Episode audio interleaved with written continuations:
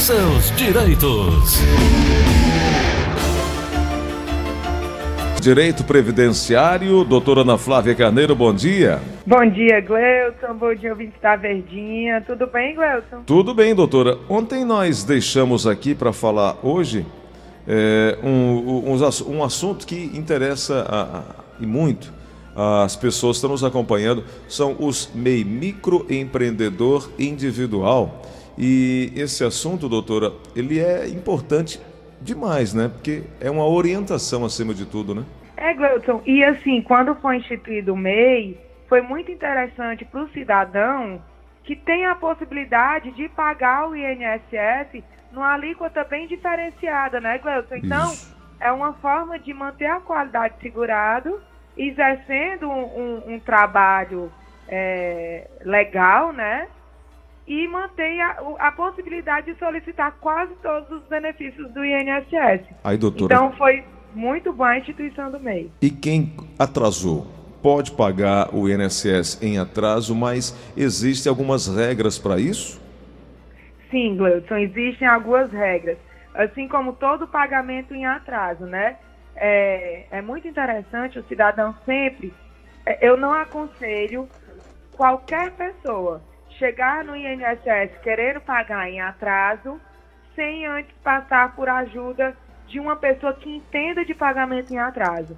Porque às vezes até o servidor do INSS pode instruir errado, sabe, Gleuco? Uhum. E aí a pessoa paga e não serve para o fim que a pessoa almeja, entendeu? Entendi. Então, com relação ao MEI, a contribuição do MEI é obrigatória, porque é uma empresa, né, Gleuson? Uhum. E aí acontece algum, algumas situações, como veio agora a pandemia, que faz o MEI atrasar a contribuição. E aí ele pode pagar isso em atraso? Pode, tá? Pode pagar em atraso. No entanto, Gleudson, para o pagamento em atraso contar como carência para o INSS, ele tem que ser realizado dentro daquele período de graça. Lembra que a gente já disse que quando a pessoa para de pagar ou para de trabalhar de carteira assinada, ela mantém a qualidade segurada por 12, 24 ou até 36 meses? Uhum. Então, se o MEI estiver dentro desse período de graça, no período que ele está mantendo a qualidade segurada, ele pode pagar em atraso e esse pagamento em atraso conta como carência. Doutora? Por que é que é importante essa carência, Gleison? Hum, uhum. Porque assim, o MEI, como a contribuição dele é de 5%, ele entra na mesma regra do facultativo de baixa renda, que também é 5%, e do simplificado, que é 11%. Esses três tipos de contribuintes eles não têm direito à aposentadoria por tempo de contribuição. Só têm direito à aposentadoria por idade. E todos os outros benefícios normalmente do INSS, auxílio doença, aposentadoria por invalidez, salário maternidade, pensão por morte, todos esses outros, tá? Só a aposentadoria por tempo de contribuição que não dá direito. E por que, que é importante a carência? Porque para todos os benefícios do INSS tem carência. Salário maternidade, carência de 10 meses. aposentadoria por invalidez ou auxílio-doença, carência de 12 meses. E a aposentadoria por idade, carência de 180 meses. Então, se o MEI pagar em atraso, fora do, do período em que ele mantém a qualidade segurada, ele vai aumentar o tempo de contribuição mas ele não vai adquirir carência para solicitar o benefício pretendido.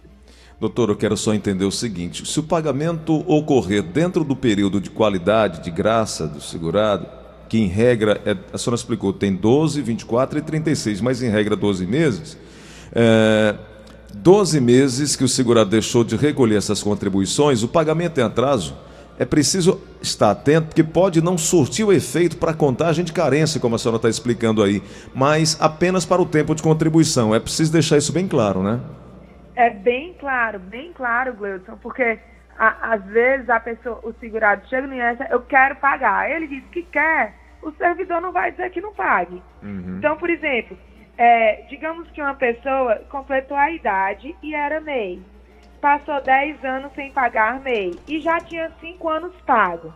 Aí ele pega e chega lá no INSS e diz: Olha, eu quero pagar o meu MEI que está em atraso, 10 anos. E paga. Esse período que está fora da qualidade segurado, ele vai contar como tempo de contribuição mas ele não vai contar como carência, ele não vai poder pedir aposentadoria. Doutora, e aí... Então ele vai ter contribuído, entre aspas, de graça, entendeu? Entendi. Eu queria que a senhora explicasse a importância da carência, porque a carência é um requisito em diversos benefícios da Previdência, né? Exato, Gleuton. O, a carência é, é, é requisito em todos os benefícios da Previdência, salvo aquelas doenças que geram incapacidade que não, não necessitam de carência, que a gente até enumerou semana passada, né? Uhum. Neoplasia maligna, a gente enumerou vários. Então, fora essa, que basta estar em dia com o INSS, todas as demais, os demais benefícios precisam de carência. O salário maternidade precisa de carência de 10 meses antes do parto, o auxílio doença é de 12 meses, antes de estar doente, né, Gleuton? Porque acontece também muitas vezes da pessoa começar a pagar o auxílio doença depois que adoece para poder pedir auxílio doença. Então isso seria um, uma, uma espécie de, entre aspas, fraude, né, Gleuton? É verdade. E para aposentadoria, 180 meses de carência para a aposentadoria por idade e por tempo de contribuição também. Uhum. E principalmente a carência é importante para o MEI, né? Que é, é, é, na hora da aposentadoria tem que estar atento a essa carência, porque esse tipo de contribuinte garante apenas aposentadoria por idade, doutora? Exatamente, não garante as aposentadorias por tempo de contribuição, que são por pontos, por tempo de contribuição especial, todas essas outras aposentadorias, o MEI, como tem a alíquota diferenciada de 5%, não tem direito de usufruir. Lembrando, aí eu boto um asterisco bem grande, tá, Gleuton?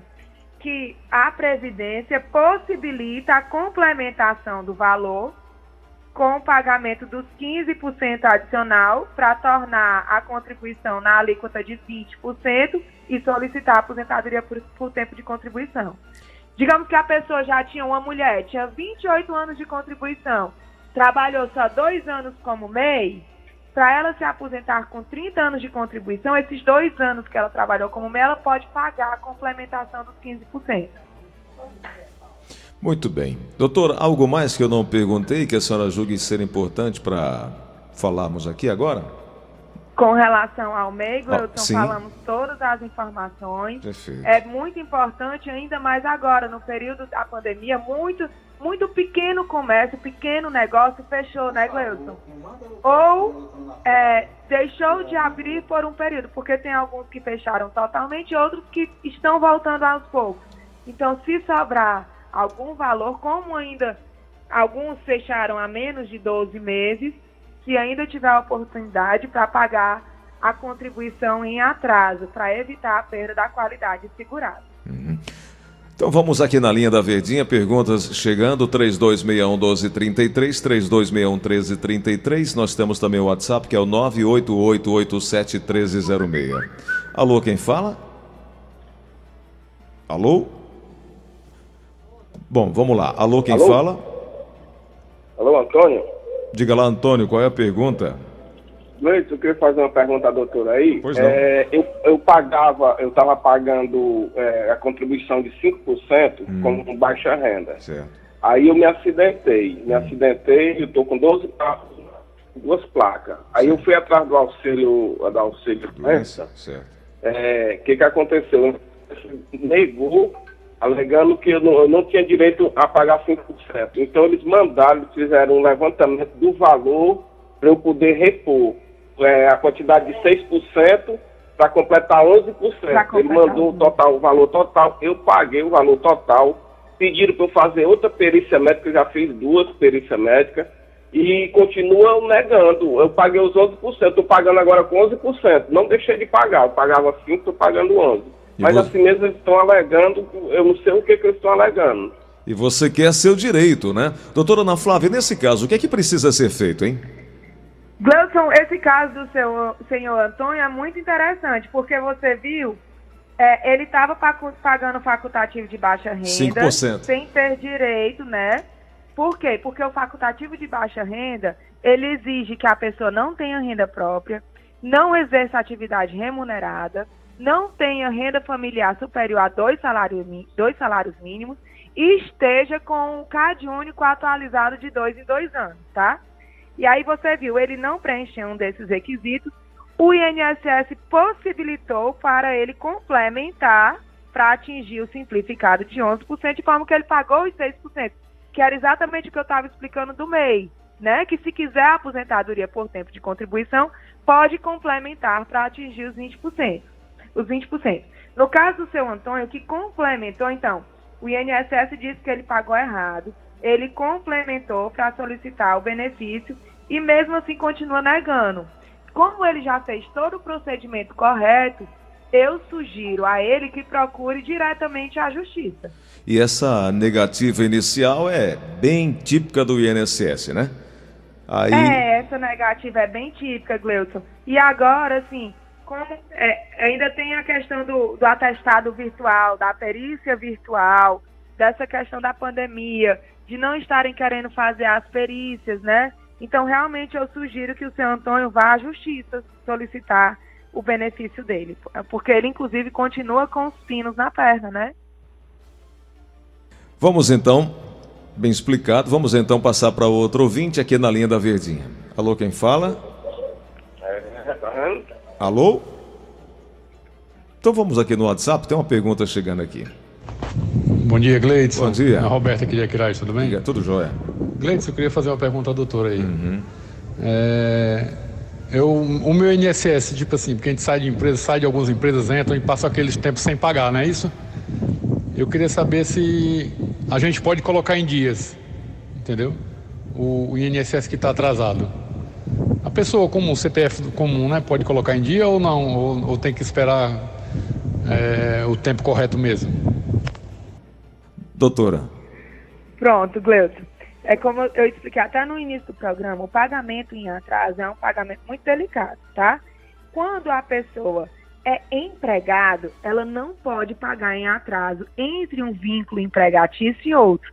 Para pagar em atraso, tem que ter pelo menos um pagamento pago em dia como contribuinte individual antes da lacuna que se pretende pagar.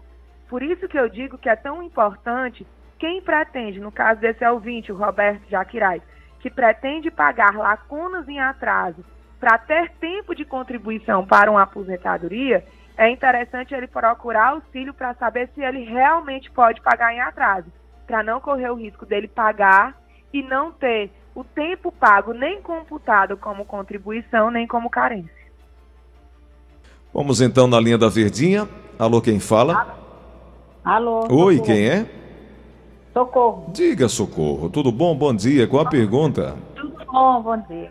É, eu queria falar para a doutora, porque é. eu já fiz três perícias e foi negado. E eu estou tentando fazer, é, tentando outro, e eles disseram que é negado todo o tempo. Ainda não fiz nem a perícia, estou tentando marcar, né?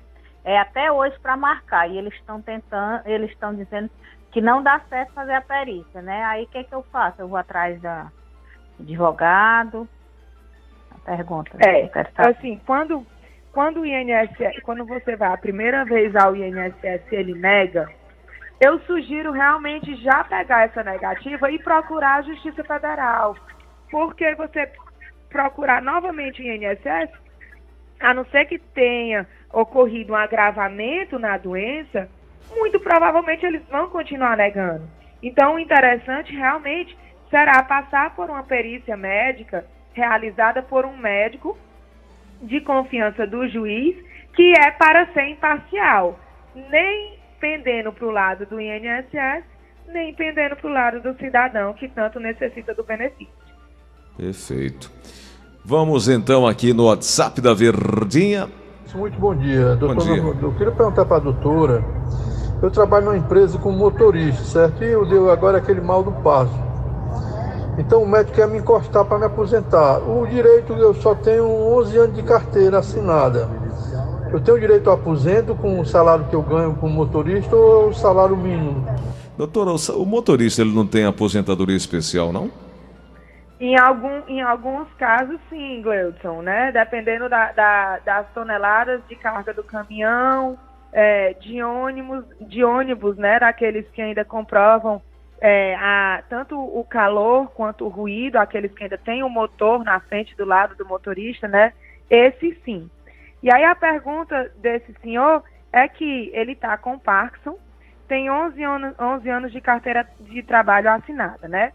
Como Parkinson é uma doença, inclusive é uma das que não precisa de carência, né, Gleudson? Uhum. É, ele já tem o tempo necessário para aposentadoria por invalidez, que seria no máximo 12 meses, né? Uhum. Ele já tem 11 anos. Doutor... No entanto, agora, a pergunta dele é com relação ao valor. Valor, isso.